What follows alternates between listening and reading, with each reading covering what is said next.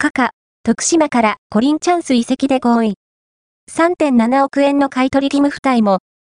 ブラジル人ディフェンダーカカは、徳島ボルティスからブラジル一部アトレチコパラナ衛星期限付き移籍も、高額な移籍金などが原因で構想外に。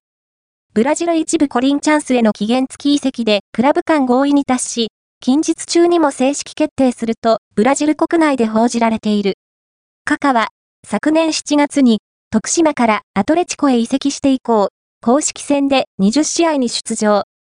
母国で出場機会を取り戻していたが、今季は、ここまで、全試合でベンチ外と一転して厳しい立場に。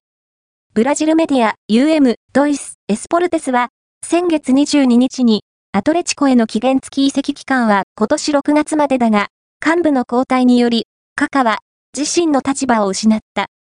アトレチコが彼を公式戦で起用しない理由は公式戦30試合以上の出場で完全獲得を余儀なくされるからだ。350万ドル約5億2000万円を支払わなければならないと出場機会激減の理由を説明していた。